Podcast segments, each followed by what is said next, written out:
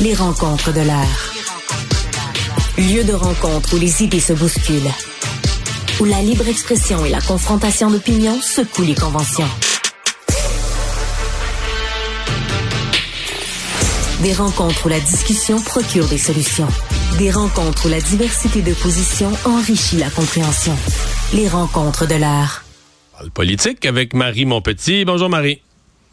Salut Mario. Alors, c'est cet après-midi que la ministre des Sports, Isabelle Charret, déposait son projet de loi pour encadrer toute la question des abus euh, sexuels, physiques, psychologiques euh, dans le sport. Des personnes en autorité, là, entraîneurs, organisateurs de sport, euh, accompagnateurs ou autres. Ouais, c'est un projet qui était euh, pour le moins très très attendu. Tu sais, ça fait longtemps qu'il y a toutes sortes d'histoires d'abus dans le sport euh, chez les euh, chez les jeunes athlètes, là, chez les chez les enfants. Là, malheureusement, il y a eu beaucoup de cas dans la dernière année, ben bon, des cas qui remontaient peut-être dans certains cas, mais qui ressortaient dans le milieu scolaire aussi.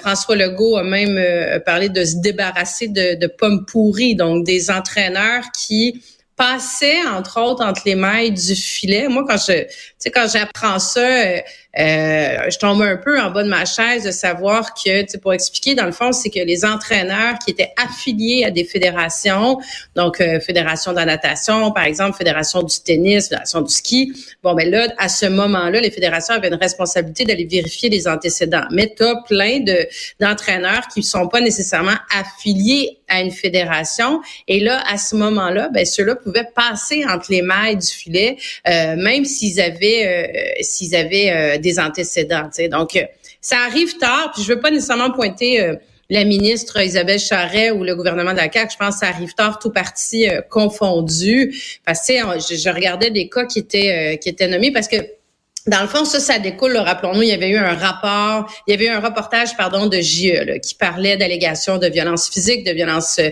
d'harcèlement psychologique, d'agression sexuelle euh, à l'endroit d'un entraîneur de basketball féminin il y avait eu un rapport et ce rapport-là pointait entre autres le fait qu'il y avait des, entraîneurs dans le milieu sportif dont les antécédents n'étaient pas vérifiés parce que légalement c'était pas euh, c'était pas encadré. Puis il y a un cas, tu sais Mario, je veux, je veux te le mentionner parce que je, sais, ça illustre vraiment bien le problème. Un cas d'un professeur de karaté euh, qui enseignait à Saint-Lin des, des Laurentides, qui a eu 65 chefs d'accusation pour des crimes sexuels de tout genre, mais comme il n'était pas affilié justement à aucune fédération sportive, ben ils pouvaient continuer de d'enseigner auprès des jeunes euh, sans qu'il y ait de vérification. Donc tu sais quand tu lis ça, je trouve comme parent ça ébranle un peu. Et là c'est ça entre autres que ça vient euh, que ça vient encadrer. Mais tu sais quand je te dis que je tombe en bas de ma chaise, moi je tombe autant en bas de ma chaise euh, quand on a eu les discussions dans les dernières semaines d'apprendre que des enseignants aussi qui sont dans un centre de service qui ont un rapport disciplinaire, qui a quelque chose qui arrive avec une élève, entre autres, agression, peu importe, et qui, qui vont dans un autre centre de service, qui passe de Laval, par exemple, à Montréal, pour donner un exemple, que le dit centre de service peut pas avoir accès à son, à son dossier disciplinaire. Tu sais, c'est ça dépasse l'entendement parce que on a l'impression qu'on est dans une société où on a réfléchi à tout ça, ou quand on met nos jeunes dans un contexte avec des adultes euh, qui ne sont pas des proches, ne sont pas des parents, qui sont encadrés par un milieu scolaire ou par un milieu sportif, tu te dis ben, Colin, j'imagine que les vérifications ont été faites. Ben non. Pas nécessairement. Mais, c'est pas nécessairement prévu. Ouais, mais dans le cas que tu viens de décrire, du dossier qui ne suit pas l'enseignant, il change de région, centre de, change de centre de service scolaire, puis il repart à zéro. Mais j'ai l'impression que le même, même, même questionnement se pose dans le cas des entraîneurs sportifs. Est-ce que le dossier va suivre ou doit suivre la personne?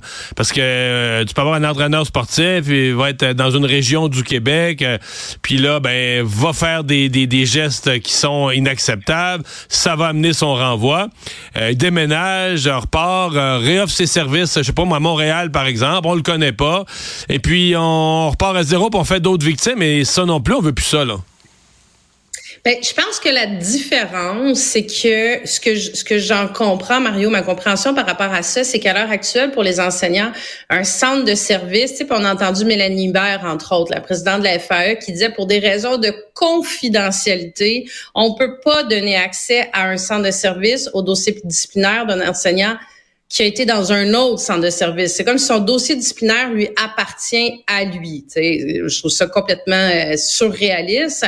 Là, euh, ce que je comprends, c'est que, le, par exemple, moi, je décide, je sais pas, j'ai un organisme communautaire, je décide de d'engager un entraîneur de natation pour euh, pour donner les, cours aux enfants. Euh, l'entraîneur qui va venir me voir, il va m'apporter un CV. Je vais lui demander où est-ce que tu as travaillé, ce qui me donne, ce qui me donne, ce qui me permet de faire des vérifications. Alors que j'ai l'impression que jusqu'à maintenant, il y avait un, un soit, soit elle ne pouvait pas être fait ces vérifications-là, ou soit il y avait un peu, euh, c'était comme pris pour acquis que euh, c'était fait par des fédérations, alors que l'affiliation justement, euh, s'il y avait pas d'affiliation, c'était pas fait systématiquement. il y avait vraiment des lacunes peut-être au niveau des, des, des suivis notamment.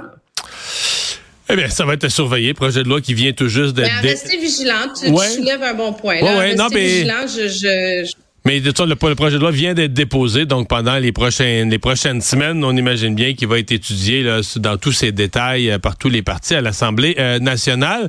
Euh, il y a un sondage léger, tout chaud, tout chaud, qui vient de tomber, qui ressemble pour le PQ, qui ressemble au dernier Palace, compagnie qu'on connaît un petit peu moins. Ça, pour la CAQ, c'est un petit peu moins pire, un peu moins sombre. Ouais, ben écoute, c'est ça.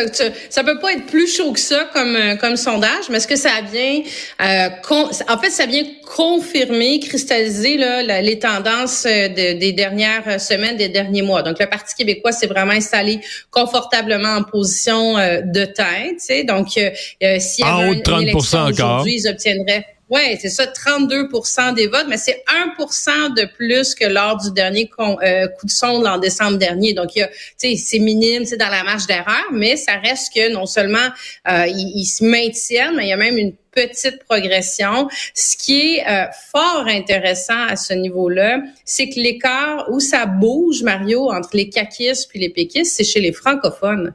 L'écart se creuse encore davantage.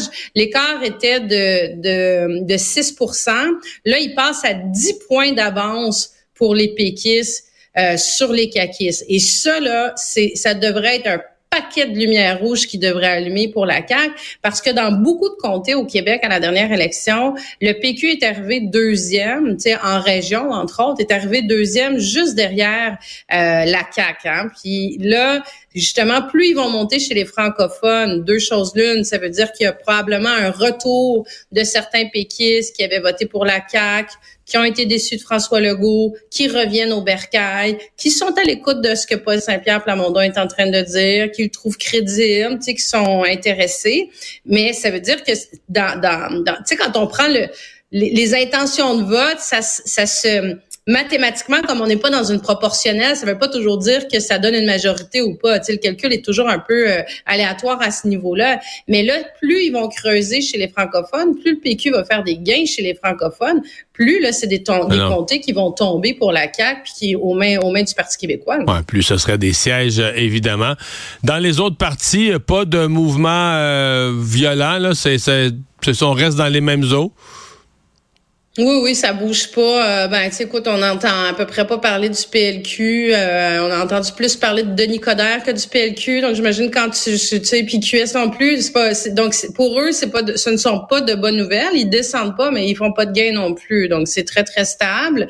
Euh, par contre, au niveau de la CAC, un autre élément qui a été mesuré, c'est la question de l'insatisfaction. Donc, pas les intentions de vote, mais la la, la grogne qu'on qu'on voyait envers le gouvernement.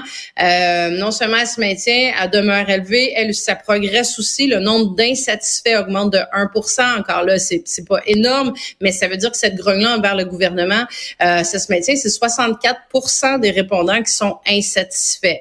Donc, euh, donc pas des très bonnes nouvelles pour euh, pour la CAC, même s'ils ont décidé un peu de cacher Monsieur Legault pendant la période des fêtes. Ça veut dire que ça peut-être pas. En tout cas, ils ont la dégringolade a freiné. C'est ça. ils ont freiné sur les deux critères, le taux de satisfaction et les intentions de vote, c'est comme s'ils ont, ils ont tapé, ils semblent avoir tapé un peu un plancher. À un c'est sûr que ça ben, était rendu tellement bas que ça descend plus, C'est comme, c'est le principe. J'allais dire la même chose. Est-ce qu'ils ont vraiment freiné la dégringolade ou ils sont, moi, je pense qu'ils sont arrivés au plus bas de ce que tu peux arriver, là. là, il y a plus, euh, ils sont, très, très, très, très bas, là. On va surveiller ça. Ça a l'air qu'il y a un deuxième volet d'ailleurs à ce sondage demain. On va risque de s'en reparler. Merci Marie. Au revoir. Merci Mario.